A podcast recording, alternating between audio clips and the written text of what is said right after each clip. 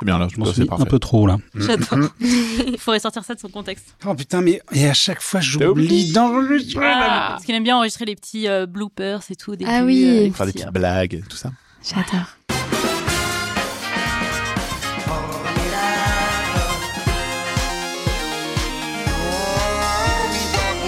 Bonjour, bonsoir, salut. On vit une époque formidable. Une époque où une fillette américaine de 5 ans a dépensé 4000 dollars en mini-moto, mini-jeep et bottes de cowgirl sur Amazon à l'insu de sa mère. Une époque où un tiers de l'eau française est non conforme avec des résidus de pesticides. Une époque où un donneur de sperme néerlandais est poursuivi pour risque accru d'inceste accidentel suite à la naissance de 550 enfants. Une époque où les gaz à effet de serre ont baissé de 2,5% en France en 2022. Une époque où le Dalai Lama demande à un enfant de lui sucer la langue. C'est atroce. Ah, j'ai vu ce truc-là, c'est Ah, c'est monstrueux. horrible. Voilà. Il Euh, disait que c'était une blague. non, il a pas dit ça comme ça. Il a dit que en Inde, ça, ça pouvait être vu comme un, un- un truc de respect. Enfin, il y a eu Sur ont- Twitter, il a écrit Ouais. Ouais. c'est une blague. Ouais, ouais. Ah ouais, ouais, c'est son humour. Ouais, ouais, quand t'as 87 ans après, euh, voilà.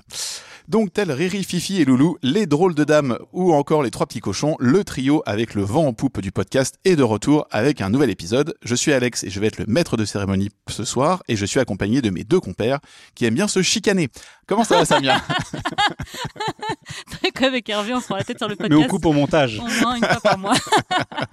Euh, salut, ça va? Euh, Non, tu m'as dit quoi, pardon? Comment ça va oui, ça va? Oui, oui, ça va, très bien. Ouais, toi, Hervé, ça Ah, mais va elle est mieux, ce serait de la provoque. Donc notre époque est vraiment formidable quand on est bien accompagné et c'est carrément le cas pour cet épisode. Nous avons la chance de recevoir la délicieuse, la talentueuse et donc la formidable Colline Rio. Bon, Bonsoir. comment allez-vous? Très bien, je suis trop heureuse d'être avec vous ce soir. Bah bienvenue et merci en tout cas d'avoir accepté l'invitation. On va parler de tout mais surtout de toi et de ton magnifique premier album Ce qu'il restera de nous. Mais Hervé et Samia aussi nous ont réservé une petite chronique. On n'a pas fait d'album, nous. Bah pas encore, j'attends. enfin bon, ce futur album promis. Attends un euh, peu encore. hein. Putain, ça va être tellement bien je pense. Donc je suis curieux de savoir de quoi vous allez parler. Samia, de quoi tu vas nous parler? Je vais parler des Pick Me Girls. Alors, mystère, qu'est-ce que c'est Je ne sais Ouais, pas toujours assez, assez intriguant, hein, les, les Avec le nom me donne envie. ok. Et toi Hervé? Moi, je vais vous parler de spiritualité et un peu de réseaux sociaux, j'en ai bien peur. Mais je vais surtout parler de spiritualité. Une fois encore, oui, c'est mon tour et oui, encore, j'ai une artiste, compositrice, interprète. Je sais, je suis pas original, mais que voulez-vous, je ne pouvais pas passer à côté du plaisir de recevoir Colline pour la sortie de son premier album, dont on va écouter un extrait maintenant.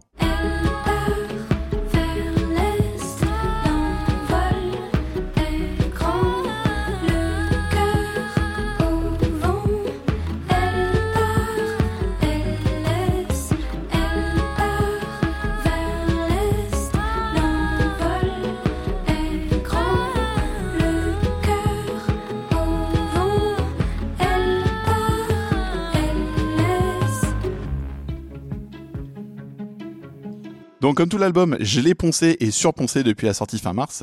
Colline, on s'est déjà croisé à La Rochelle, on s'est déjà croisé à Paris euh, sur différentes années quand t'étais encore avec Inuit et maintenant avec ton projet solo. J'ai eu la chance de te voir en concert dans plusieurs configurations et à La Rochelle l'année dernière en première partie de Barbara Pravi où le public a littéralement pleuré pour une première partie, ce qui est quand même assez rare et donc c'était un peu la pression derrière quand tu montes sur scène. Hein Mais bon, c'est arrivé, c'était assez rare pour en parler. Pour la parité parfaite et pour que cette question naze à laquelle tu as dû répondre de nombreuses fois à une certaine époque ne soit pas oubliée, pourquoi ce nom Colline Rio Ah Tout simplement, euh, je suis née euh, avec ce nom. Dire, je suis née à Rio. Rio, et voilà, je suis née à Eh Rio, ce serait incroyable de dire ça. Mais non, pas du tout. Je suis bretonne et vendéenne. je m'appelle Colline Rio. Et j'ai gardé, euh, voilà, c'est comme ça que je, que je m'appelle. Et euh, comme euh, j'ai envie de faire ce métier depuis très longtemps, euh, c'est en moi depuis toujours et c'est en moi en, en mon nom. Du coup, c'était très fluide de garder euh, cette identité-là. quoi. En plus, t'as un nom qui claque, donc ça aide beaucoup quand même. C'est vrai que C'est clair. Bon, par contre, t'es thug malgré les apparences et ce qu'on sait de toi euh, par rapport à ça. T'as fait même un feat avec This is la peste, Yes. qui est pas rien. Donc, je vais faire mon petit jeu pour commencer un petit peu la journée en beauté et pour briser la glace comme ça. Mm. Donc, on va deviner ton nom de rappeuse. Oh. Alors, pour faire, il faut prendre les deux initiales de ton nom et prénom et trouver un nom court qui pourrait coller un petit peu avec les deux. Ok. Hmm, bah, du coup, j'ai CR la peste, mais euh, c'est du plagiat. Alors ça, ça, a deuxième- ça a pris une deuxième possibilité. Moi, j'ai trouvé Call It Riot. Ah, tu prends les. ok. Ah, je crois que Ouais, c'était tu peux- Ah, tu peux faire ce que tu veux avec. Ah. Colonel Rayel. Ah Ah, génial. Colonel Rio, du coup. Que- Le colonel Rio est là. Ah, ça fait un petit peu armé, c'est pas mal. Il y a un truc, ouais. Ça, non, ça peut être intéressant. Et deuxième solution, ça, justement, je pense qu'on peut tous y jouer. C'est prendre le nom de ton personnage préféré de dessin animé quand t'avais 4 ans. 4 Oh, ans. waouh. Ouais, vraiment quand t'étais petit. Après, quand, quand je dis 4 ans, c'est quand t'étais petit. Il y a une tolérance pour 7 ans. Oui, 7 Ok. ans, je suis ok, d'accord, ça marche. Et tu prends un qualificatif physique ou moral qui revient le plus quand on parle de toi? Alors, euh, moi, je pense 4 ans, c'est petit, donc honnêtement, je pense que ça devait être euh, du style de Bambi. Ça commence pas mal. Ça commence bien. Pour un nom de rappeur, Bambi. c'est vraiment pas mal. Ok. Et euh, une qualité ou un défaut? Le qualificatif qui revient le plus quand on parle de toi. Ah, ça, c'est pas c'est facile. chaud, hein. Franchement, euh, moi, j'ai tendance à dire de moi que je suis timide. Donc, Bambi timide. Bah voilà. Bambi la timide. Voilà, c'est ça, c'est Bambi, Bambi, la Bambi, la timide. Attends, ça c'est un nom quoi tu dis C'est son nom de rappeuse. De Bambi la timide. Bambi J'envoie la du timide. lourd avec ça. This is la peste fit Bambi la timide. Pas mal. Daffy le grincheux, ça te va Ah ouais Je suis sûre que c'est toi qui le dis de Mais c'est- toi-même. franchement, ça rend bien. Bah non, c'est pas non. C'est pas mal. Euh, Je pense qu'on dit souvent que je suis grincheux. Non, C'est street. Non, franchement, c'est street. C'est hyper stylé. Daffy le grincheux pas mal. Ça fait plutôt film de mafieux un peu sur le retour quand même. Hein. Ah, ça marche Ah, très, très j'ai bien. pas demandé à bien. Daffy le grincheux de te filer un calibre. euh, Moi, tu vois, ça serait Moi, je Gabi dirais- Legrand. Toi, ça serait Gaby Legrand Ouais. Parce que Ah, toi, on dit mal. Legrand. Moi, souvent, on me dit, ah, Gabi, c'était Ouais, quoi c'est vrai. Euh, Gabi euh, de... Gabi, ça me dit rien. Euh, Comment ça s'appelait ce truc Euh, Les petits malins. J'ai pas la ref. Ouais, c'est un- c'était un truc quand on était petit, quoi. Mais moi, je regardais, euh, bah, je regardais à la télé le soir euh, les, enfin, les minicums, c'est tout, et passait plein de trucs. Euh, les Razmoquettes, par exemple, Alors, le bah, dessin animé Les T'as Razmoquettes. quoi comme personnage des Razmoquettes Bah, je me rappelle plus. Putain, mais vous vous rappelez tellement bien. C'est ça qui est ouf. Euh, non, si, attends, il y avait un truc que je regardais, c'était euh, Anaconda, le dessin animé. Donc, Ana- elle s'appelait Anaconda. Ah, c'est stylé ça Anna. comme nom de Ouais. rap. Prénom Conda? Ou Anaconda? Anaconda. Anna, nom de famille, Conda, Ok. elle s'appelait. Donc, il y avait un jeu de Et mots, le dessin animé, c'était Anaconda. Oui, très Bon très nom de tout court, en fait. Ouais, ça c'est suffire, en fait. Voilà, donc là, voilà. ne change rien. effectivement. Ok, bah écoute, pourquoi pas. Euh, dans ta musique et dans tes paroles, t'es imprégné de ton temps, de son énergie. Est-ce qu'on vit une époque formidable? On vit une, une époque. euh, on vit une époque. Déjà, ça, c'est une certitude. Non, bah, je sais pas si elle est formidable. De toute façon, chaque époque a, a ses difficultés, a ses... euh, c'est une époque euh, qui est remplie, qui est riche, qui est pleine de retournements, pleine d'espoir, pleine de difficultés. Elle est euh, complexe cette époque, je pense. Et surtout la génération euh, qu'on a, on sait, elle est pas très simple. On vit La un tienne, peu. tu veux dire. Oh, la mienne Je- Non, ça, Je oui. crois qu'on n'a pas la même on a- génération. Non. On a On a plusieurs. trois générations, autour de... quatre générations autour de la table. bah, je sais pas si elle est vraiment formidable, mais euh, je sais pas si j'aurais aimé vivre une autre époque pour autant. Est-ce que c'était mieux avant? C'est la grande question qu'on se pose toujours, tu vois. Mais euh, Et pourquoi tu penses que t'es contente quand même d'être dans cette époque-là et que c'est mieux que euh, ça aurait pu l'être dans une autre époque? Disons que j'ai l'impression qu'il y a quand même beaucoup de choses qui ont évolué, notamment en conditions de femme. En tant que femme, j'aurais pas forcément aimé naître il y a 50 ans, déjà. Alors, il y a pas si longtemps que ça. Donc, euh, je suis plutôt bien contente d'être là à cette époque, en vrai, pour plein de raisons. Mais je pense que c'est plus pour le fait de récupérer toutes les erreurs de nos pères euh, vis-à-vis du système politique, en fait, et de l'économie, de voilà, du capitalisme, de tout- ce système qui a été mis en place à, à l'après-guerre. C'est un peu, je trouve que là, on récupère les, on est dedans, on sait pas trop quoi faire. Qu'est-ce qu'on peut faire pour rétablir les choses C'est pas hyper simple, mais bon. Je suis plutôt contente quand même d'être à ce temps-là. surtout quand t'es une femme artiste en plus. Oui, complètement. En tant que femme artiste, et puis à l'orée peut-être d'un changement aussi. Qu'est-ce que tu vois comme changement, par exemple? Euh, une conscience écolo qui euh, s'impose. Voilà, c'est obligé en fait. Oui, de toute façon. Sujet un peu lourd, mais. Bah non, Non, bah pas non. du tout. Bah non, c'est une réalité. C'est l'époque, C'est l'époque justement. Ouais, ça, c'est on parle de ça et je pense que c'est compliqué d'éviter le truc en disant bah non non ça va. Ben, c'est Non, ça. bah, va bien en fait. Ça, là, on sort de- va. d'une grosse période de manif aussi, donc forcément, on clair. est encore dedans. J'ai pas terminé. ouais. Oui, il faut pas terminer, il faut pas, il faut pas. Euh, on connaît une chaîne Twitch euh, tous les deux qui est animée par Tomasi et Léo qui s'appelle l'Empire des gentils. Hmm. C'est quelque chose qui ressort en fait dans On m'a dit, ta chanson, le fait d'être gentil et qu'on te le qualifie de ça. Est-ce que justement la gentillesse est encore possible à notre époque pour toi? Oui, c'est encore possible, complètement. C'est même, j'ai l'impression, euh, c'est pas ce qu'on voit tout de suite, mais les gens gentils, c'est les gens qui restent, je crois. Parce que très vite dans ce métier, les personnes qui sont désagréables, qui ont un fort caractère, ben on n'a pas forcément envie de passer tant de temps que ça avec eux. Enfin, j'en sais rien. En tout cas, j'ai l'impression que plus on, on avance et plus on rencontre des gens, plus je réalise qu'il y a beaucoup beaucoup de gens gentils qui sont là depuis longtemps. Donc oui, mais peut-être qu'on en entend moins parler. Ça se, c'est- sur du long terme peut-être plutôt. Donc on peut être gentil. Le temps est peut-être un peu plus long, mais euh, ça le fait. hein. On peut tenir la barre. On vote pour la gentillesse. Oui. Oui. Est-ce que justement vous deux vous pensez aussi ça que la gentillesse euh, c'est possible? Parce que c'est vrai que trois quarts du temps, quand on parle de gentillesse, un- on prend peut-être les gens parfois pour des gens un peu naïfs. Moi, je comprendrai jamais. Enfin, moi, je trouve que la gentillesse, c'est vraiment la meilleure qualité. Enfin, en fait, les gens gentils, c'est les gens qu'on préfère dans la vie. Et je l'associe pas du tout à nier, euh, bébête. euh, et quand les gens, tu, tu dis, ils sont, ils sont gentils, ils sont là, ah ouais, bah super, t'as pas un meilleur qualificatif? Bah non, en fait. Je trouve que c'est bien d'être gentil et je trouve qu'il faut revaloriser cette qualité. Être gentil, c'est quoi? D'avoir de la bonté, quoi, vis-à-vis des autres. Ouais, et parfois je pense que c'est pas faire preuve de cynisme constamment aussi. Ah non, et ouais. ça, c'est ouais. un truc qui est hyper Gardons-nous compliqué. du hein. Ouais, c'est cynisme. un peu. euh, Malgré tout, c'est quand même. enfin, voilà, je parle d'expérience. hein. Le grincheux nous parle. Malheureusement, c'est souvent les méchants qui gagnent à la fin. Ah oui. Je sais pas. Moi, je suis d'accord avec Colline sur le temps. En fait, il y a un truc où, euh, tu vois, finalement, pour euh, travailler dans le même milieu que Colline, pour le coup, c'est vrai que les artistes qui restent sur le temps, c'est Ah rarement les non, plus non, non, méchants. non, non, mais je, tu vois, parlais- je parlais- je parlais pas nécessairement des euh, artistes. Je parlais juste non, des mais gens en général. Enfin, on voit autour de nous, dans nos milieux euh, professionnels, c'est pas toujours les gens les plus sympas qui réussissent. Ouais, mais ils réussissent Par sur un exemple, temps, souvent. je sais qu'on pense aux mêmes ouais. personnes. Oui, mais à court terme. mais c'est à court terme, Oui, court terme. Oui, mais voilà, mais tu peux être sympa dans ton couloir de voilà sur ta piste. Euh, c'est un peu démotivant des fois de voir les méchants gagner. Après, c'est pas parce que t'es gentil que tu dois devenir méchant pour réussir à quelque chose.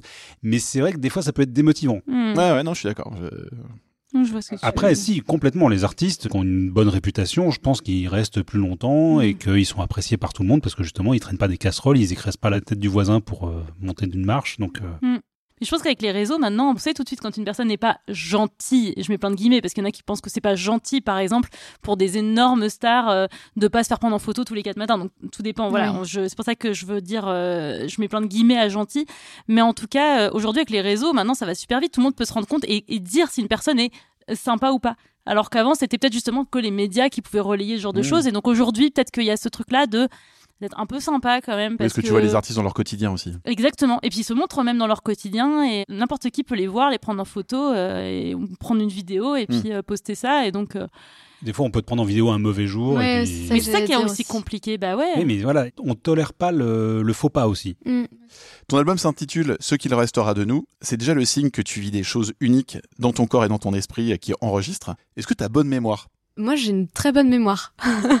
j'ai plein de souvenirs très, très, très, très précis de mon enfance, de l'ordre vraiment du très, très loin.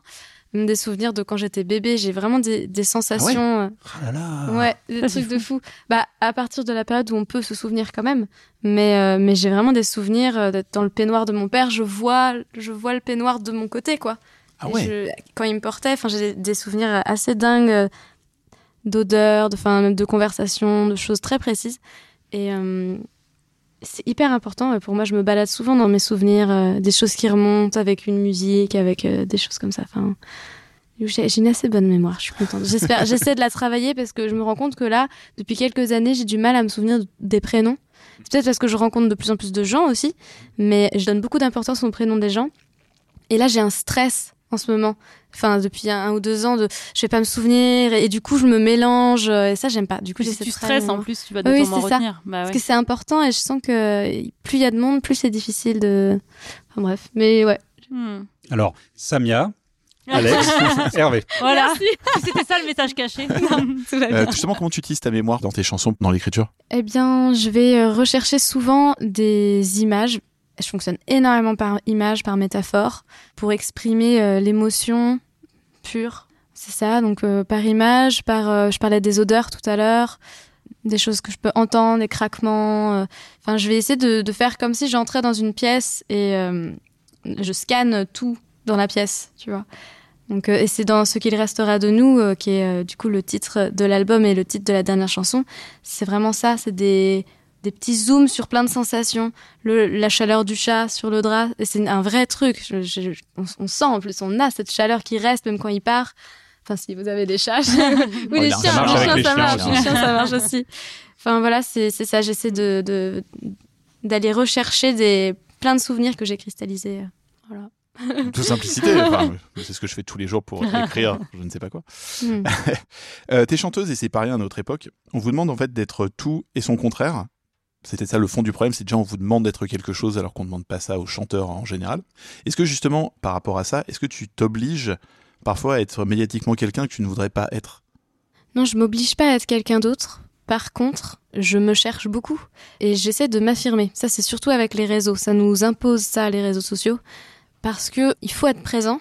On est confronté à beaucoup, beaucoup d'images tout le temps, et même d'images pas forcément d'autres artistes, mais d'images de mode, d'images de tableaux. On est influencé par beaucoup de choses, et du coup, ça fait un peu creuser qu'est-ce qu'on aime, comment on veut se représenter.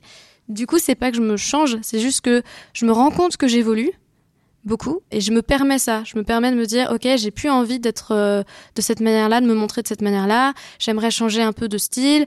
Du coup, voilà, je me, j'évolue. J'ai pas mal d'espace où je stocke des photos, des images euh, d'influence, enfin que j'aime bien. Tu fais des moodboards. Ouais, c'est ça. En fait, je fais des moodboards euh, tout le temps, un peu de, même de tenue de scène ou euh, des vidéos d'artistes que j'ai vus que j'aimais bien. Euh, pas pour me transformer, mais plus ça m'a plu. Comment je peux faire pour euh, être le plus proche vraiment de qui je veux être aujourd'hui? C'est plus ça. Ok. C'est profond comme Clairement. idée. Ah ouais, ouais, c'est clair. Donc, être pas comme les autres. Samia, je pense que Ah. c'est justement ton sujet, n'est-ce Ah pas? oui, je m'attendais pas du tout aussi vite. Alors oui, donc je vais vous parler aujourd'hui des Pick Me Girl. Apparemment, vous n'avez pas entendu ce terme, en Non. jugé par Non, votre non, non, réaction. non, je sais pas Ah, Non, je suis pas sûre alors, dans ce que ça m'évoquerait, je sais pas, pick me? Pick Me. Bah, pour alors, moi, c'est alors pick me, deviner. Pour moi, ça veut dire draguer, mais ça va pas être ça. C'est pas pick me up, c'est pick me. Ouais, donc Pick c'est- Me C'est Girl. Une girl Pick Me. On me dit juste Pick Me sinon. Une Pick Me quoi. Une pick me. À votre avis, qu'est-ce que ça peut vouloir dire? Ben, prends-moi, pick me. Donc, Ouais. euh, Genre. Choisis-moi, choisis-moi, ouais. Ouais. Une pick me girl, c'est une femme qui cherche la validation des hommes en montrant qu'elle n'est pas une fille comme les autres. Mhm. Donc sur TikTok, il faut savoir que le hashtag pick me girl cumule 2,7 milliards de vues. Tu vois que toi aussi, tu parles des réseaux sociaux. Ouais, je viens voir, une obsession, une obsession. À quoi on reconnaît une pick me girl Alors il y a plein plein plein de caractéristiques, mais notamment, elle préfère traîner avec des garçons que traîner avec des filles. Parce que les filles font trop de drama, alors que les mecs, bah, c'est tellement plus simple de s'entendre avec eux. Elle Surtout quand t'es une fille. Voilà. elle se maquille pas, elle préfère rester naturelle, contrairement à ces filles qui mettent des heures à se mettre du mascara. Elle mange des pizzas, des burgers, enfin des trucs gras, elle boit des bières, pas comme toutes ces autres filles qui mangent que euh, des salades et qui sont anorexiques. La Pick Me Girl, c'est une émanation de la cool girl en fait. Est-ce que vous, avez, vous connaissez, est-ce que vous avez entendu parler de la cool girl? Est-ce que ça vous rappelle je- quelque chose? Bah moi, je, ouais, je sais que Cameron Diaz avait euh, cette étiquette à une vrai, époque, euh, qu'elle jurait comme un chartier, qu'elle blaguait avec les garçons, alors qu'elle était extrêmement féminine pour autant, et que euh, voilà. Donc je savais pas quelle était l'étiquette qu'on lui collait, mais euh, c'est à ça que ça m'a fait penser. Plutôt cool girl parce Ouais. que en fait pour par exemple Cameron Parce qu'elle a Diaz 55 piges aujourd'hui. Non, mais surtout parce qu'en fait, la, la pick me girl, c'est la meuf cool, en effet, donc c'est la cool girl, mais avec cette couche supplémentaire de je cherche la validation des hommes en dévalorisant les Oui, femmes qui ne sont Ah pas alors là, comme que moi. pour le coup, je pense que Cameron Diaz, c'était juste sa nature. Exactement, c'est plutôt une cool girl en fait, Cameron Diaz. On peut aussi penser à Jennifer Lawrence, tu vois, c'est la cool girl dans Happiness Mm, mm, mm. Therapy, dans énormément de films en fait. Et dans, et son comportement en général, Et dans ses interviews, etc. ouais. Tout à fait. How I Met Your Mother, est-ce que vous avez vu cette série? Euh, Oui. Peut-être un peu jeune. petit peu, ouais. Je... Robin, hein, qui joue simplement un, Ah un des personnages principaux. qui est un peu Qui en le train de dévaloriser les autres meufs, qui montre qu'elle n'est pas une meuf comme les autres, euh, qu'elle est très naturelle, qu'elle préfère la compagnie des hommes et qu'elle se prend pas la tête comme les autres filles en fait. Et puis il y a le monologue de Gone Girl, je sais pas si vous avez vu Gone Girl. Ouais. Ok. Il y a un monologue dedans qui la, la personnage principale décrit parfaitement en fait les cool girls. Donc les hommes l'évoquent toujours comme un compliment. Ils vont dire c'est une fille cool, c'est une cool girl. Être une fille cool signifie que je suis une femme sexy, brillante, drôle, mais en même temps qui aime le foot, le poker, les blagues de cul, rôter, etc.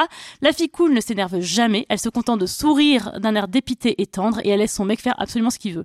Donc en gros, c'est la meuf qui est pas chiante, qui est pas prise de tête et qui euh, s'amuse, euh, qui est fun, mais qui en même temps est quand même sexy, euh, marrante. Enfin voilà, elle cumule un peu euh, toutes ses qualités. Elle Ouais, coche toutes les cases. Le fantasme des hommes.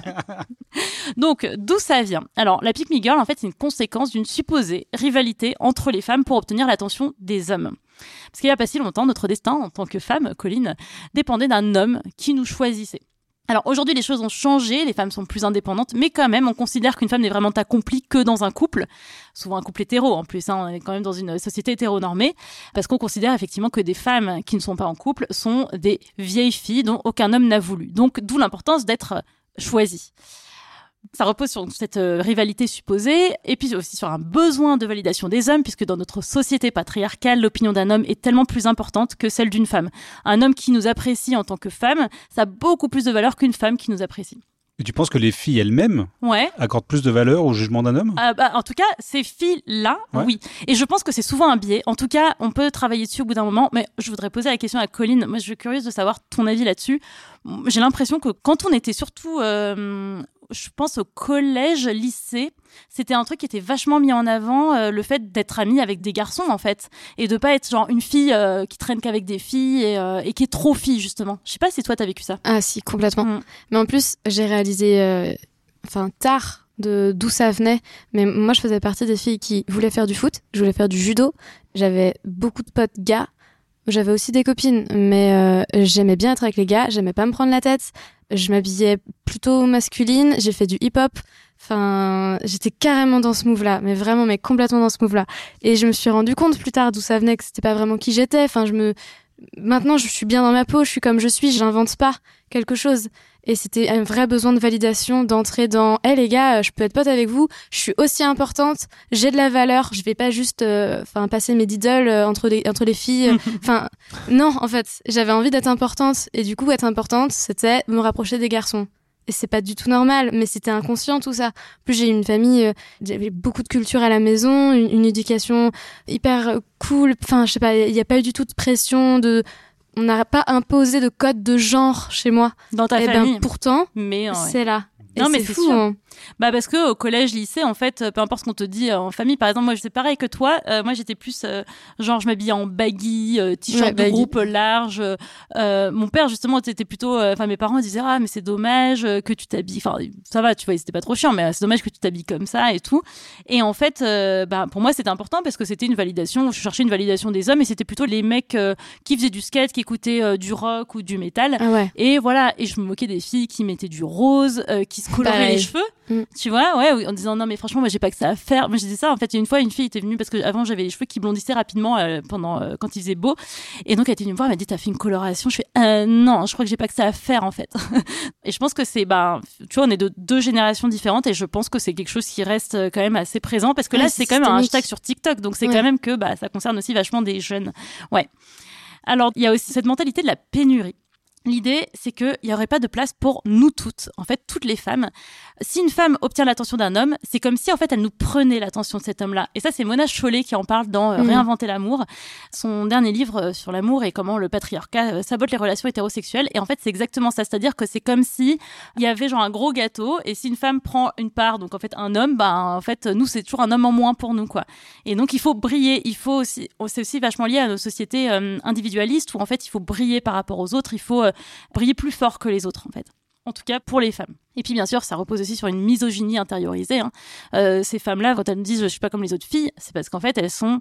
C'est une sorte de misogynie, c'est-à-dire que euh, les trucs de filles, c'est pas bien, quoi. Genre, par Mhm. exemple, euh, les romans à l'eau de rose, euh, les comédies romantiques, etc. Alors que, euh, bah non, moi, je préfère les jeux vidéo, je préfère euh, des choses comme ça. Ouais, Hervé? Est-ce que c'est pas une façon de se singulariser aussi un petit peu, non?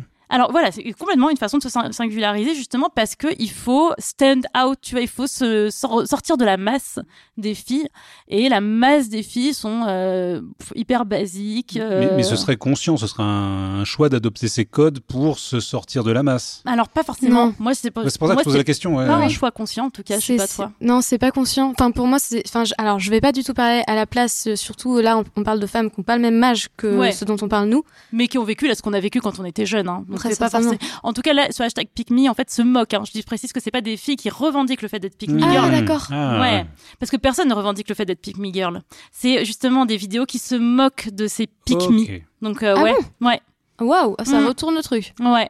Bah justement parce que personne ne dirait non, moi je suis une pick me parce que les pick me vont pas dire justement qu'elles cherchent la validation des hommes. Bien sûr. faire comme Oui, si bon, c'est- tu vois. Mais c'est pour ça que Voilà. c'est- en cela, ça pourrait être un choix euh, justement pour se différencier, euh, un, truc, un truc assumé et prémédité. ouais. Pour moi, Ouais. c'est plus pour répondre à une forme d'oppression qu'il y a et euh, comment faire pour. Enfin, je pense pas que ce soit conscient. Je pense vraiment que c'est une histoire de comment tu te places dans la société et tu sens où sont les forces. Surtout quand à cet âge-là, parce que moi je parle vraiment de la période du collège-lycée, parce que sinon j'étais pas du tout masculine. Je mets des, des gros guillemets, faire attention à ça, mais j'ai eu vraiment une phase, tu sais, et c'était une phase de mode.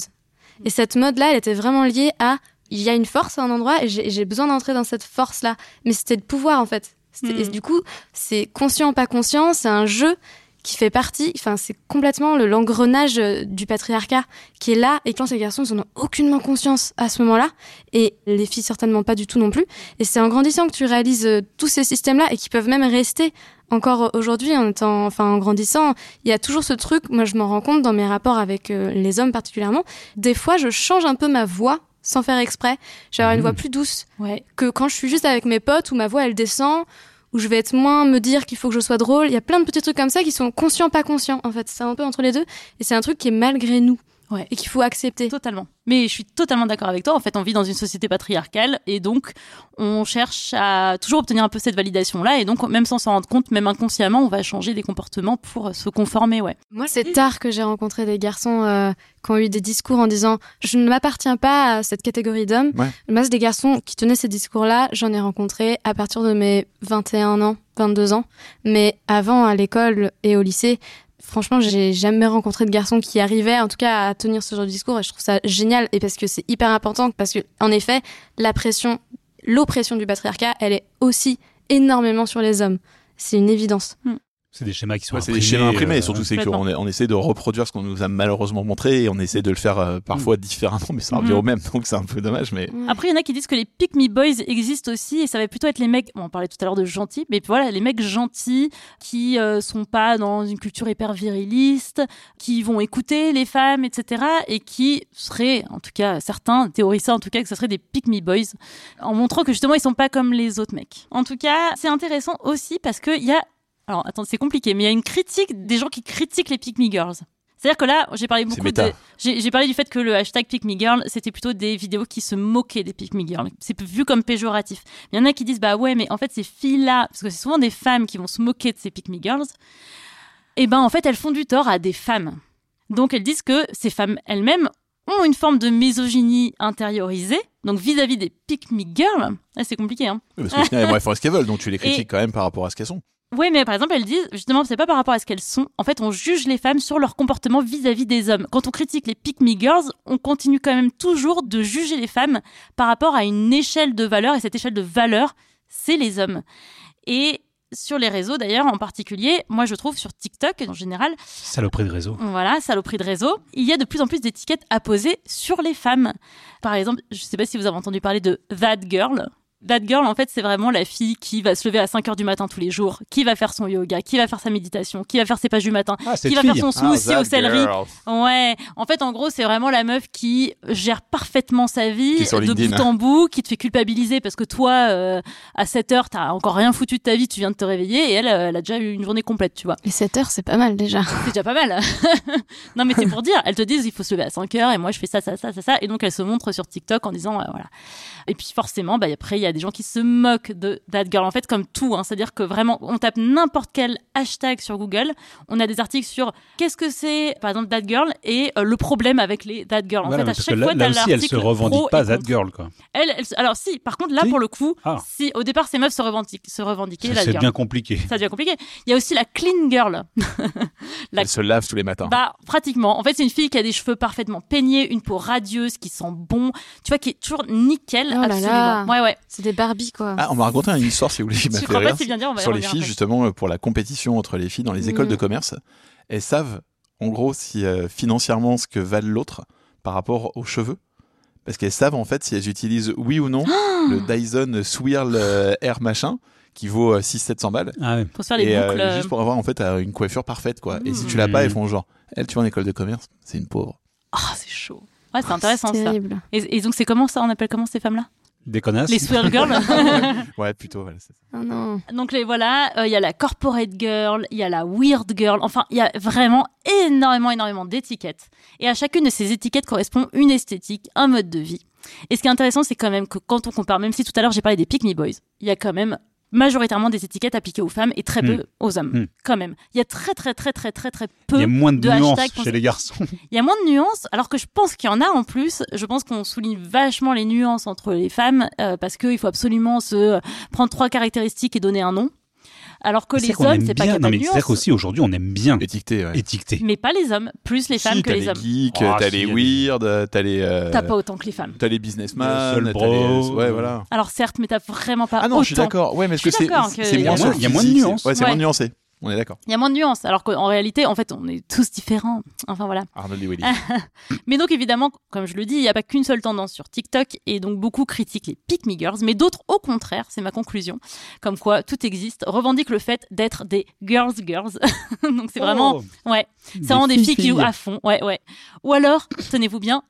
Colline a cité tout à l'heure des Barbie, des Barbie corps, ça existe, Oh ou des bimbo corps, ouais, qui vont revendiquer un peu le côté le style Paris Hilton, euh, rose, euh, Mais, ça, cheveux mais platine. voilà, je trouve ça beaucoup plus rigolo quand c'est affirmé Ouais. et, euh, et assumé, quoi. Bah, en fait, c'est marrant Parce qu'il y a une forme d'ironie avec ça, quoi. Et en même temps, alors si tant que c'est ironique, ouais. Mais parfois, ça peut être vachement réducteur en se disant, bah tu vois, je vais me conformer à cette esthétique-là, Mmh. parce qu'en fait, je pense que les réseaux encouragent vachement les femmes à choisir une esthétique, un style, et à s'y conformer à Mmh, fond, mmh. comme si euh, c'était juste une chose, tu vois. On parlait de nuances tout à l'heure, mais en fait, tout le monde a plein de nuances en soi, et en fait, on a des nuances les uns entre les autres, mais aussi euh, en soi.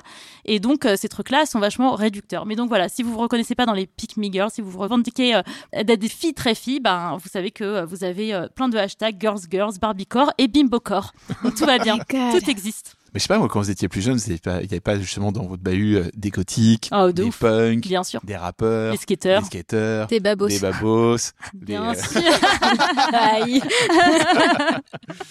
Mais complètement. C'est juste que je trouve qu'en fait, la moquerie est devenue beaucoup plus simple parce que c'est devenu euh, beaucoup plus viral. Avant, ça se faisait juste entre ton groupe de potes et ça restait là. Sauf que maintenant, ça devient un truc viral. Et Exactement. là, peut c'est spécial, je trouve, parce que autant quand on met une étiquette sur une façon que t'as d'être en société, Ouais. tu disais les geeks, euh, les euh, costards. Ouais, euh, c'est ça, les businessmen, c'est- les machins. mais ça, c'est en ouais. fonction du coup d'une façon d'être que t'as ou d'un métier que t'as. Si t'es un geek, c'est parce que du coup t'es méga intelligent ou alors que tu t'es grave focus sur les jeux vidéo ou un truc très précis. C'est un Enfin, voilà. d'intérêt, ouais. C'est un centre d'intérêt.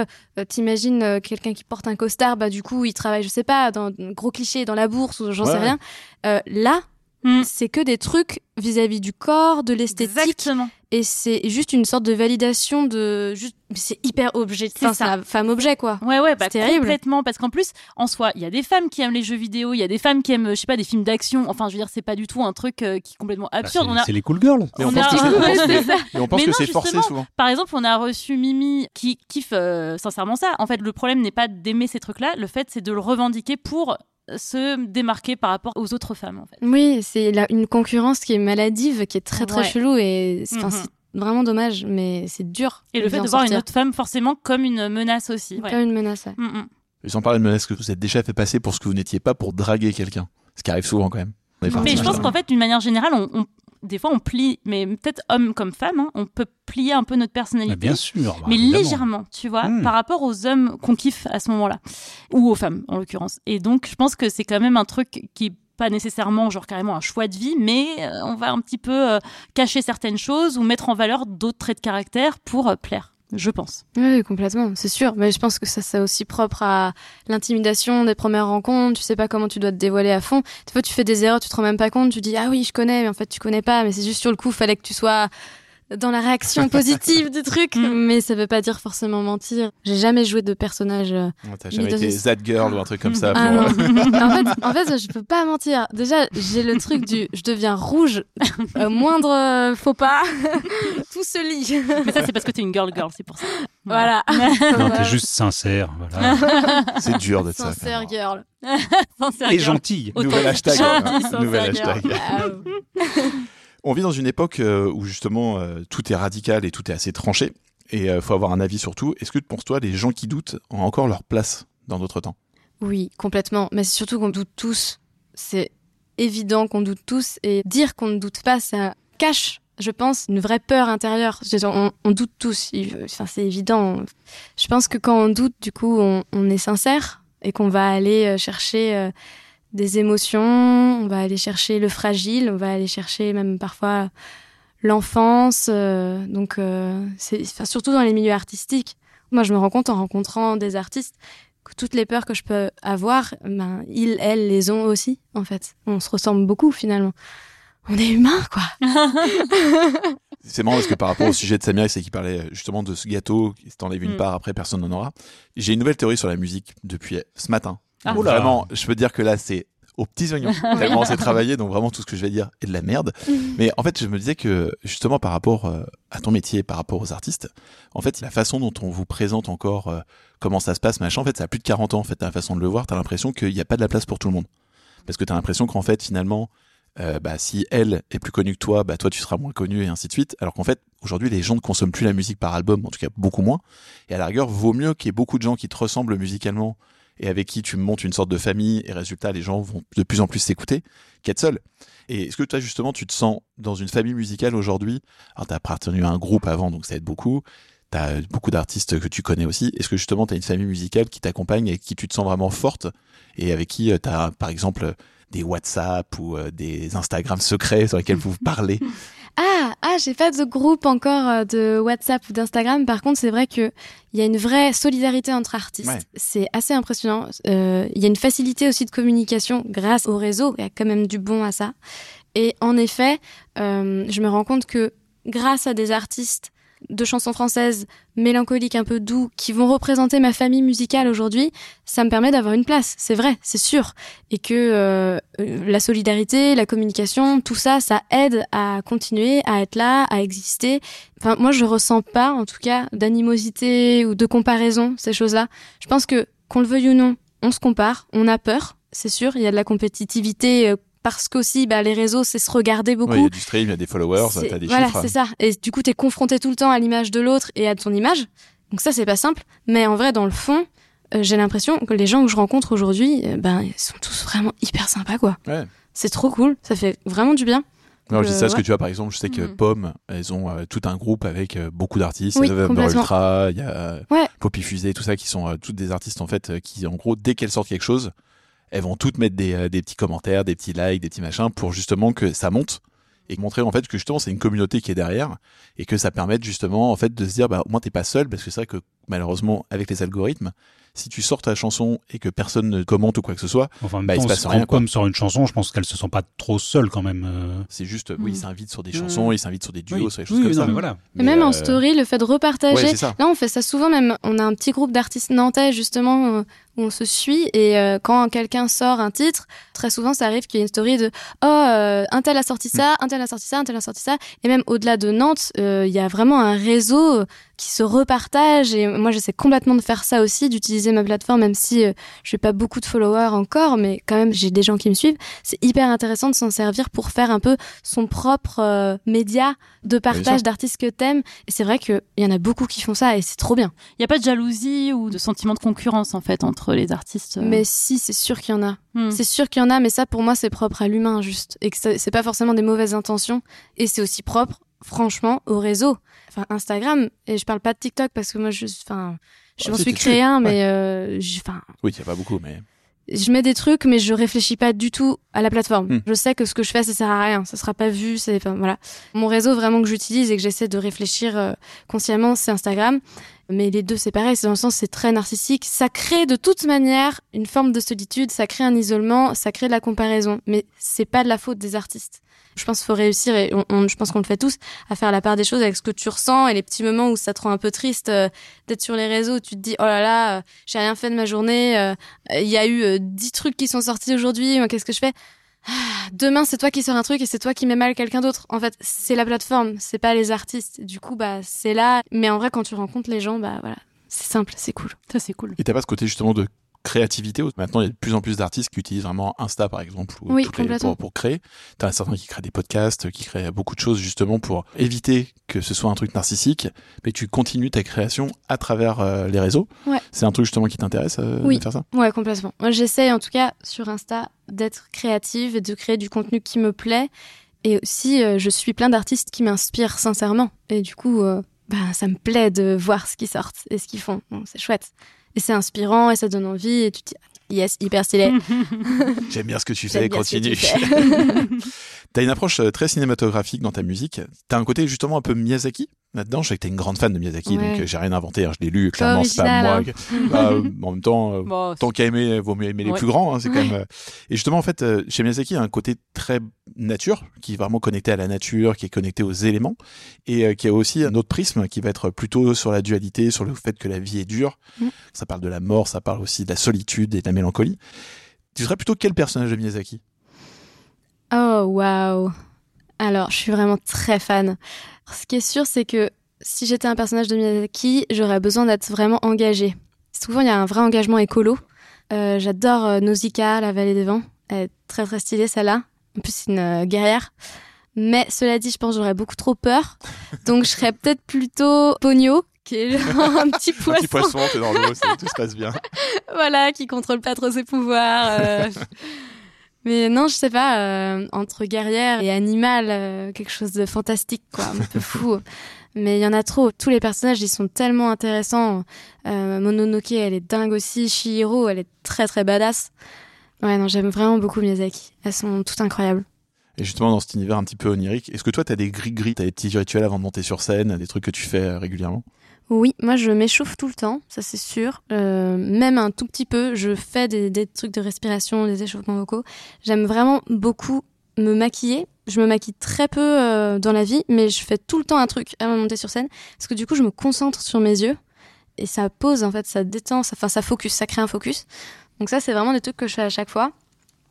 Ah si, j'essaye avant de monter sur scène, ça va faire très spirituel, mais je me dis d'envoyer de l'énergie et d'en recevoir. Je me dis que je vais essayer de faire du bien aux gens. Enfin, j'essaie d'avoir vraiment des pensées positives. Là, je vais faire quelque chose de bien. Là, je vais faire du bien aux gens. Là, voilà.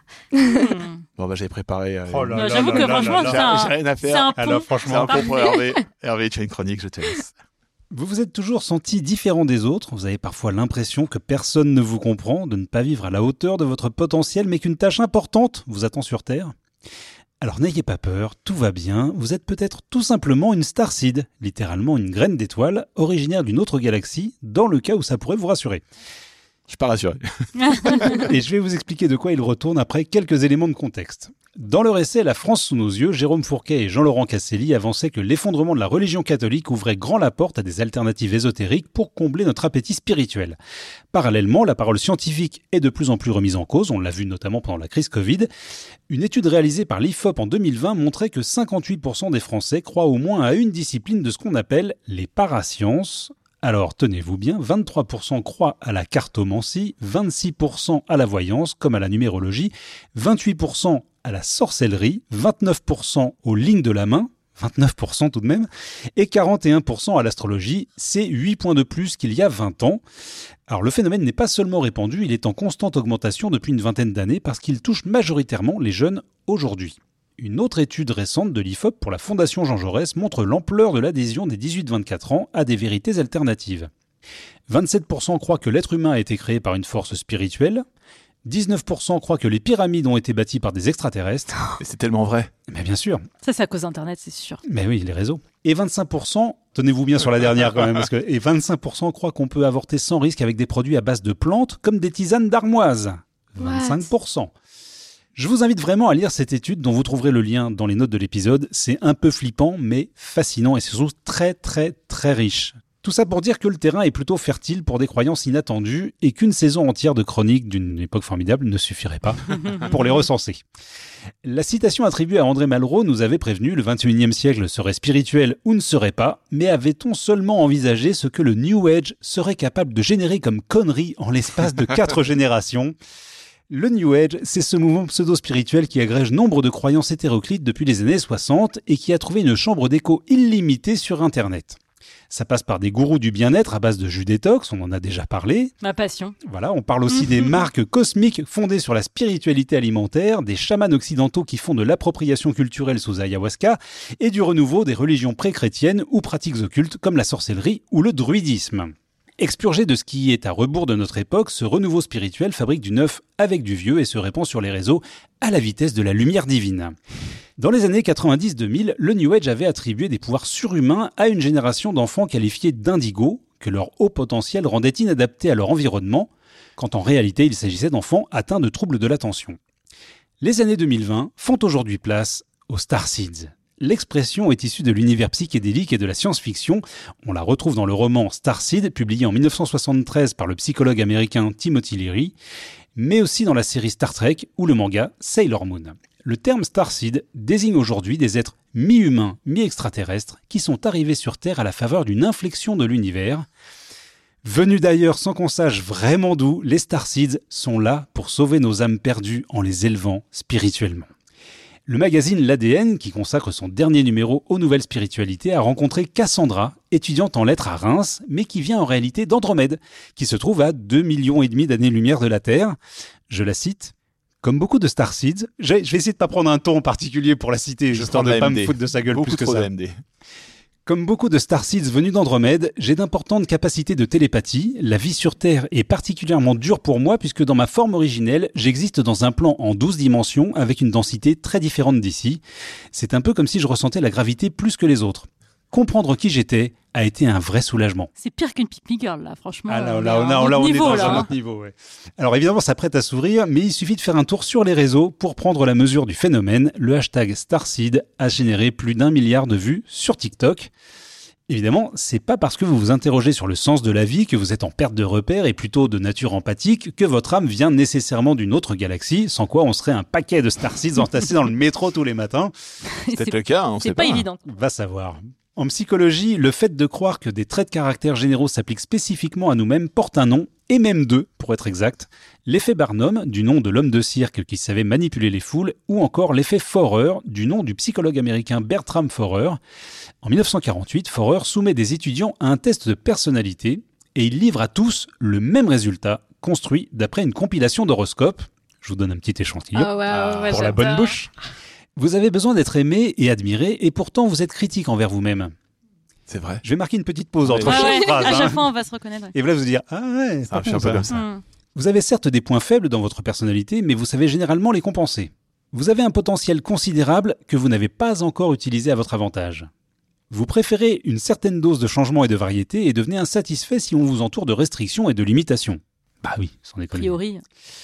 Vous vous flattez d'être un esprit indépendant et vous n'acceptez l'opinion d'autrui que dûment démontrée. Par moments, vous êtes très extraverti, bavard et sociable, tandis qu'à d'autres, vous êtes introverti, circonspect et réservé. Alors, Bertram Forer a ensuite demandé aux étudiants de noter la pertinence de cette évaluation, de 0 médiocre à 5 excellente, et la moyenne était de 4,3. L'expérience a été renouvelée des centaines de fois avec des résultats similaires.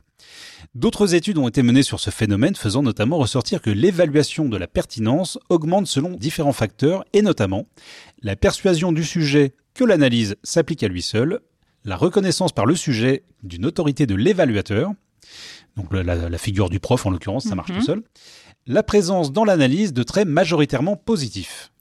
Tant qu'à faire. Voilà avec quelle facilité, en usant du biais cognitif de validation subjective, on vous persuade que votre signe astrologique est génial, sauf les scorpions, c'est bien connu, Évidemment. ou que vous êtes un être de lumière vivant en 12 dimensions dans une galaxie lointaine.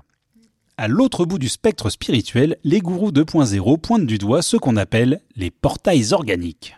Alors quand je le dis avec ce ton-là, tout de suite on se méfie un petit peu les portails organiques. Bah, je connais, bien sûr.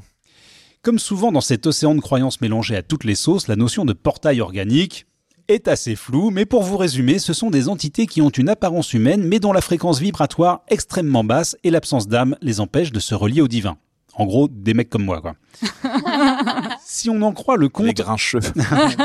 si on en croit le compte Facebook Magnétisence, je cite, le portail organique, homme ou femme, n'est pas relié au ciel car sa glande pinéale et ses chakras supérieurs sont bloqués. Alors la glande pinéale, si vous voulez savoir ce que c'est, c'est une petite glande endocrine de l'épithalamus du cerveau des vertébrés. Le portail organique est seulement relié à la Terre, autrement dit ce qu'on appelle le monde visible, par ses chakras inférieurs pour ses besoins matériels. Moi, j'adore Hervé qui dit ça. Ça te va très bien de dire ce genre de choses. Ah bah, je, je- je pense complètement ce que je dis. Non mais je cite hein, toujours. Ah hein. oui, non, j'ai compris. C'est ainsi que les PO, comme on les appelle, sont froids de cœur et insensibles à la souffrance des autres. Les portails organiques ont ainsi plusieurs profils, cela va du pervers narcissique au psychodémon ou encore à l'extraterrestre involutif. Hashtag psychodémon. Voilà, Bien sûr. hashtag bon. extraterrestre Bah, bon. Involutif, hein, méfiez-vous. hein. Moi, tout sera psychodémon maintenant sur LinkedIn pour moi. C'est bon. Toujours d'après Magnétisence, les portails organiques occupent des postes très importants dans tous les domaines de la société, gouvernement, église, police, justice, éducation, culture, défense, médecine, banque, lobby, journaliste, showbiz. Ça vous rappelle rien Si on leur mettait une étoile jaune pour les repérer plus Oh. facilement, sans déconner? Vous aurez deviné qu'ils aiment l'argent et ont pour objectif d'empêcher l'humain d'accéder à son libre arbitre et d'éveiller sa conscience. Mais tout s'explique en fait par un plan fréquentiel de dualité qui fonctionne ainsi avec l'ombre et la lumière, une ombre qui disparaîtra avec l'entrée de l'humanité dans la cinquième dimension. Je Ah cite oui, un bon, toujours. hein. Alors encore une fois, ça prête à rire quand on a les pieds sur terre, mais si on regarde de plus près ces nouvelles spiritualités et la classification des individus en fonction de leur niveau de conscience, on commence à flirter gentiment avec les théories suprémacistes ou conspirationnistes, au point qu'on a inventé le terme de conspiritualité et que le phénomène est étudié de près. Fin 2022, la mission interministérielle de vigilance et de lutte contre les dérives sectaires, qu'on appelle la MIVILUD, a publié son rapport annuel qui témoigne de la porosité et de l'interdépendance entre les sphères ésotériques et complotistes. L'organisme public s'alarme de la croissance constante des signalements qui lui sont rapportés. Les un peu plus de 4000 saisines comptabilisées en 2020 représentent une augmentation de 44% par rapport à 2018 et 86% depuis 2015. Et il ne s'agit là évidemment que de la partie émergée de l'iceberg. Alors si vous vous sentez un peu différent de vos contemporains, perpétuellement incompris et possiblement investi d'une mission divine, n'allez pas forcément chercher une explication dans des galaxies lointaines alors que vous êtes peut-être tout simplement un petit peu dans la Lune. Ah, c'est C'est chaud. flippant, ce truc. flippant. Non, mais moi, ça me déprime ces trucs-là. Mais je trouve que, bon, déjà, l'astrologie, euh, t'as dit que 42%. 41% des, 41. des Français qui y croient. ouais. Mais c'est fou que ça soit revenu en force comme ça, alors que franchement, il me semble que quand j'étais jeune, c'était pas un truc qui était ultra répandu. Enfin, on Ah, te C'était un truc rigolo, mais maintenant c'est pris on au te sérieux. Quoi. jamais quasiment c'est ton, ton signe. Enfin, je sais pas. Ouais. Je trouve ça déprimant. Mais quoi. le, le truc, c'est que c'est ces caractéristiques des gens un peu perdus en quête de repères et qui se sentent euh, pas euh, en pleine mesure de leur potentiel, ça touche énormément les ados et les ados ils tombent facilement dans ces trucs-là. Alors Pas que les ados, quand même. non, non, pas que les ados, mais donc, on va dire des gens qui sont peut-être un peu un peu fragiles psychologiquement, mais les ados sont par définition un peu en recherche de repères. Oui. Ils tombent sur ces hashtags euh, sur TikTok. C'est rigolo comme ça, mais quand il y a euh, possiblement derrière des dérives sectaires, euh, c'est quand même une autre histoire. Mais en tout cas, l'astrologie, euh, c'est un truc qui est complètement euh, partagé dans nos générations. Je sais même pas si c'est le cas dans les plus jeunes générations, mais en tout cas, euh, c'est un truc qui revient tout le temps. Et de gens qui, à mon avis, justement, veulent montrer qu'ils sont peut-être différents. Encore une Mm. fois, c'est pas que forcément qu'ils sont perdus, etc. C'est plus qu'ils ont envie de montrer un que mouton, parce que voilà, ils sont à machin ascendant truc et donc ils sont un peu différents de toi, qui n'est Ouais, que. mais, euh, mais en même temps, résumer l'humanité à 12 signes astrologiques, hein, c'est quand Mm. même un Ouais, petit mais peu... après, t'as euh, tes ascendants Non, et ça. mais- c'est- non, non, mais parfois, attends. parfois, Parfois, tu mesures pas le Un pouvoir de l'ascendant. astral. Mais Mais bien sûr, un thème astral, c'est pas juste les signes. Bah bah, attends, ouais, c'est Ouais, trop simple, facile. plus loin que ça. C'est flippant ton histoire. Ouais, c'est euh, ouais. Ah mais attendez, si vous voulez, je, je me suis un peu intéressé à la question. Je peux vous faire une autre chronique euh, dans le prochain épisode sur une autre dérive sectaire, mais encore plus flippante. Ok, Oh my. God. Je suis pas sûr, mais ok, Super. pourquoi pas, c'est toi qui décides, hein, très bien. On va changer de sujet. Euh, T'as vécu une expérience en groupe avec Inuit. Maintenant, là, tu pars solo. Oui. C'est vraiment une autre aventure complète. Justement, est-ce que cette solitude sur euh, la tournée, c'est quelque chose de très différent par rapport à avant où tu étais tout le temps entouré de garçons? Ah oui, c'est complètement différent. Euh, Il y a du bon, il y a du moins bon, parce que c'est quand même génial la tournée euh, à 8. Il y a un truc euh, de colonie de vacances qui est super. Euh, mais il y a aussi euh, de la fatigue, parce que forcément, il y a tout le temps du bruit. euh, c'est. Ouais, c'est la colonie de vacances, voilà. mais euh, là, avec mon projet, c'est complètement différent. Après, j'aimerais bien qu'on soit un peu plus nombreux quand même, parce que c'est chouette de partager des choses euh, à plusieurs. Là, je suis avec mon sonorisateur Laurent et ma violoncelliste Cécile. Et c'est trop bien. Enfin, c'est un petit cocon. euh, c'est des vrais super beaux moments qu'on partage. Et euh, je fais aussi des dates en duo, enfin toute seule sur scène et avec Laurent au son, et aussi super. Mais c'est vrai que c'est quand même sympa d'avoir une équipe, d'être euh, avec euh, ton régisseur, ton lighteux euh, ou lighteuse ou régisseuse d'ailleurs. Donc là, ça évolue petit à petit et c'est deux aventures euh, qui n'ont vraiment rien à voir, mais dans les deux cas, on vit des choses en fait avec des gens, on vit des choses sur scène, on rencontre des personnes et, et c'est génial. Enfin, j'adore, euh, j'adore la tournée de toute manière, hein. avec euh, plein de gars ou juste ma team, c'est trop cool. Justement, pour ceux qui veulent venir te voir en concert, donc là, actuellement, en, en termes de formation, t'es toi au piano avec une violoncelliste? Oui, je suis soit en duo sur scène, soit en solo. Je fais un peu des deux. Et comment tu fais justement T'as un album qui est très produit, avec beaucoup, beaucoup euh, de textures, bah, Oui. des différentes ambiances. Comment tu fais justement à deux pour reproduire ça? Alors, déjà, on- j'ai mis des séquences sur scène. Ça, c'est quelque chose, c'était une étape pour moi parce que euh, je fais partie de la team des musiciens qui étaient en mode Ouais, les séquences, c'est pas ok, pas d'ordi sur scène. Avec Inuit, on n'avait aucun ordi sur scène, tout était joué en live. Mais là, j'ai été confrontée très vite à beaucoup de frustration parce que piano, voix, violoncelle, c'est super beau. C'est pas pour rien que j'ai choisi ces deux instruments, mais ça représente pas mon projet. Sauf que j'ai pas le niveau de carrière qui me permet d'avoir plein de musiciens avec moi. C'est pas possible. Donc là, bah voilà, souci de l'époque. il faut mettre des séquences sur scène. Donc j'ai fait ça. J'ai travaillé euh, toutes mes prods, tous mes arrangements pour intégrer des parties importantes, des choses qui sont vraiment importantes pour moi à mettre dans le live, les parties rythmiques par exemple. Et hum, ce que j'ai fait pour pas avoir l'ordi sur scène, c'est que j'ai des petites euh, Lio box, ça s'appelle, que j'ai mis à des endroits de la scène, que je lance. Ça fait que on voit pas l'ordi. Mm. Ah ouais. Tu te déplaces. Il n'y a euh, pas cet hmm. objet-là. Et avant d'avoir ce système-là, j'avais des pédales de looper et euh, les séquences étaient intégrées dedans, on les lançait au pied avec ma violoncelliste et moi en avant-scène. Et du coup, les gens comprenaient pas d'où venaient les séquences. Et ça, c'est sympa. Encore aujourd'hui, d'ailleurs, on comprend pas forcément euh, quand ça arrive, mais on les voit un peu mieux parce que je tape à la main et pas au pied. Mais euh, voilà, c'est vraiment intégré au live. C'est un troisième musicien. Et euh, c'est assumé. Il y a des morceaux quand même acoustiques. Mais il y a, il y a de plus en plus de séquences dans le live parce que aussi je fais des scènes, là je vais faire des festivals cet été et ça se prête au fait d'avoir quand même Un peu plus de. un peu plus de production produit. sur scène quoi. Voilà. On va te poser la dernière question qu'on pose à tous Hmm. nos invités. Oui. Qu'est-ce que tu as fait la dernière fois pour la première fois?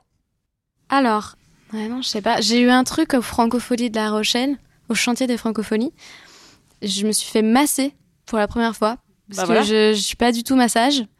Et il y avait une masseuse. qui Avant d'entrer en scène, après. Non, c'était en fait c'est le chantier des Francophonies. Ah oui, oui c'est vrai qu'il y a des concerts quand même au chantier des Franco. C'était pendant la semaine de, de travail. C'est euh, pour- Juste pour expliquer ce que Oui. c'est le chantier, Hmm. comme ça. voilà. voilà. Explique. En fait, euh, les- tous les ans, au Francophonie, on accompagne une 12, 10, enfin, entre 12 et 13 artistes qui viennent une semaine à La Rochelle pour être accompagnés par des contributeurs qui sont euh, des chanteurs, euh, des metteurs en scène, des gens qui font de la technique. Et on a aussi une partie corporelle où il y a une prof de danse.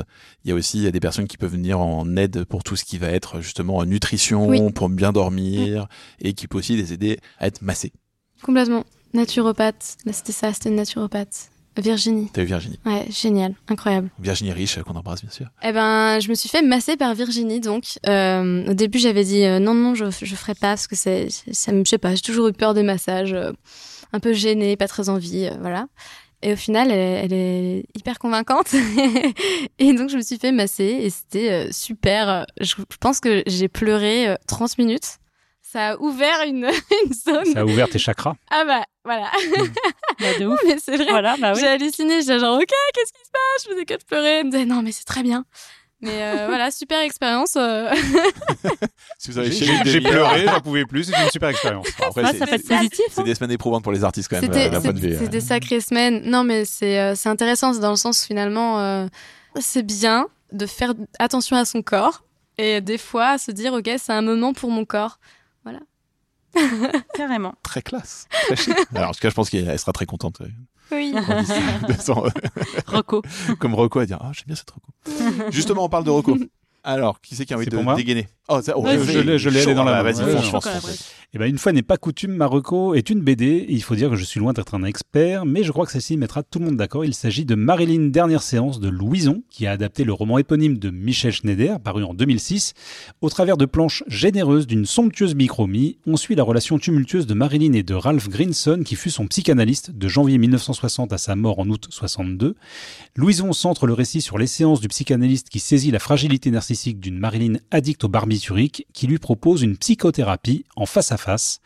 Mais très vite, leur relation sort du cadre classique de l'analyse et Grinson intervient de plus en plus dans sa vie. Il accueille Marilyn au sein de sa famille, s'occupe de ses contrats professionnels et lui fournit lui-même des médicaments. Il fut tour à tour un père, une mère, un ami pour la star, mais demeura incapable de la sauver de ses peurs et de sa solitude. Il fut le dernier à l'avoir vue vivante et le premier à la découvrir morte. C'est triste. Mais c'est beau et disponible dans toutes les bonnes librairies. Marilyn Dernière Séance est édité par Futuropolis et si Louison nous écoute, on serait ravis de la recevoir ici. Colline, Alors, moi j'ai fait très simple parce qu'en fait, euh, hier soir, j'ai regardé un film pour la première fois dont on m'avait beaucoup parlé, qui s'appelle Frances Ha. Euh, je sais pas pourquoi je dis Ha d'ailleurs. Bah, parce qu'il y a un H. Il y a un mais je sais pas Ouais. s'il faut le Ah ouais, prononcer. c'est- je pense que tu peux le je pense prononcer. que Je pense oui. que c'est bien, non, bien. C'est en c'est anglais, je pense hein. Bon bah super, ça passe. De Noah Baumbach. et euh, c'était génial. J'ai adoré ce film, je l'ai trouvé magnifique, très touchant, très vrai, très juste, ça fait beaucoup de bien. Et euh, c'était une héroïne euh, qui n'en est pas une, un anti-héros. Et euh, voilà, j'ai trouvé ça vraiment super. Je suis très très contente d'avoir vu ce film. Et euh, je pense que si des gens ne l'ont pas vu, il faut aller le voir quoi. sur Netflix. Non, il est pas sur Netflix, je l'ai vu grâce à Mubi. Par- Pardon, grâce à quoi Mubi, un- Mubi. une plateforme de films d'auteur. Ah ok, trop le streaming en fait Ouais. pour les films d'auteur. Alors moi je vous recommande un podcast américain parce que il faut savoir que c'est un peu ma spécialité. Ça s'appelle Bingetopia et c'est deux jeunes filles qui ont euh, franchement début de la vingtaine et euh, il y en a une donc euh, Julia et Eliza qui à chaque fois prennent un sujet un peu comme nous, elles nous ont copié, hein, je pense, hein, complètement. Comme tout le monde. Mais elles ont commencé avant nous, donc c'est un mystère pour moi encore. Je pense qu'elles avaient un peu, le concept ouais. du talk show. Je euh, pense qu'elles nous ont hacké, ouais, ouais. En tout cas, euh, elle parle de sujets euh, de société, euh, de, de tendances, mais euh, souvent en remontant vraiment euh, bah, loin dans l'histoire. Et à chaque fois, il y en a une qui se concentre plutôt sur la partie historique et une qui se concentre plutôt sur la partie contemporaine. Par exemple, il y a l'astrologie, il y a un sujet sur euh, la pilule, euh, il y a des sujets, enfin voilà, sur plein plein de choses. Beaucoup des sujets qui concernent les femmes, mais pas que. Il y a la fast fashion, il y a plein de choses comme ça. Et euh, bah, c'est ultra intéressant, c'est passionnant, c'est hyper bien fait. Il y a pour le coup pas de montage, mais euh, elle parle hyper bien. Mieux que nous, quoi. Euh, Mieux que nous. Je surconseille ce podcast que j'ai complètement, complètement bingé. Trop bien. Bah, moi, j'ai conseillé aussi un podcast. Je vais conseiller Radio Cassette, qui revient sur les albums cultes des années 90. C'est présenté par Manu, Fanny, Olivia et Grégoire. Ils ont souvent la visite de Greg de Culture 2000. C'est pointu tout en étant fun. C'est euh, détendu, mais en étant très bien informé. C'est des épisodes d'une heure où on passe vraiment un bon moment en passant en revue un album, parfois chanson par chanson. Je connais un podcast qui Ça faisait ça. quelque chose. Et euh, on peut aussi bien parler de Nirvana, que Death of Base, que de Mylène Farmer, que de Radiohead, que de Louise Attack. Bref, Toute ma jeunesse. 50 épisodes et que vous pouvez mettre dans le creux de l'oreille et vous avez passé un excellent moment. Voilà, donc cet épisode touche à sa fin. On a 22 notes sur Spotify, 10 sur Apple Podcast. On en a besoin. Donc euh, n'hésitez pas à mettre un petit commentaire comme l'a fait Lilinette62 qui a écrit Je prends beaucoup de plaisir à vous écouter. Je me reconnais dans l'analyse de Dedo sur la possession des CD et autant sur les GPS qui ont changé ma vie, entre parenthèses, moi qui suis capable de me perdre dans mes toilettes. Voilà, donc en tout cas, mettez un commentaire, ça nous aide beaucoup à nous faire connaître Oui. et surtout, le plus important aussi, c'est d'en parler autour de vous. Le bouche à oreille est très important. Et abonnez-vous au podcast. Exactement. Suivez le podcast. Et répondez sur Spotify. On a un fidèle qui nous commente. Je voulais trouver le truc. Donc c'est Ikram euh, Bourlaba qui nous dit excellent, un vrai plaisir à écouter. Waouh. Et ça, c'est Ah, sur cool, Spotify. ça. Et ça fait deux fois qu'il nous le dit. Donc, euh, Merci beaucoup, ça nous fait très très plaisir. Et Merci. franchement, je ne connaissais pas du tout ce truc, on en a parlé la semaine dernière. Il faudrait que je regarde à quoi ça ressemble. voilà, donc n'hésitez pas en tout cas à nous suivre et à nous mettre des étoiles. Ton album est disponible partout sur toutes les plateformes. Et il est disponible en CD déjà. Waouh Oui, c'est trop Et bien. là, le 12 mai, beau cadeau pour le printemps, le vinyle. C'est ça. Et c'est un bel objet déjà, rien que le CD est magnifique, donc on attend vraiment Oui. maintenant Ah, le vinyle avec plaisir. Euh, T'es en tournée un peu partout en France, en première partie de pas mal d'artistes et aussi euh, bientôt ta propre tournée. Oui. Qu'est-ce que je voulais dire d'autre? Bah merci, tout simplement. Merci, Merci, à Merci vous. aussi à William qui est caché derrière. C'est la première fois qu'un attaché de presse vient nous Ouais. euh, Assiste à notre enregistrement. Ouais. La chance. Merci d'avoir supporté nos voix pendant une heure et demie sans rien faire dans le canapé au fond. Ouais, mais il a bouffé toutes nos chips. ah, punaise, on les connaît en tout cas. Donc voilà, allez écouter son magnifique album, foncez la voir sur scène, elle est incroyable. Je l'ai vue et entendue de mes yeux et mes oreilles, donc foncez, foncez, foncez. On vous dit à dans deux semaines si on a le temps. Et à bientôt. Salut. Salut. bientôt. Salut.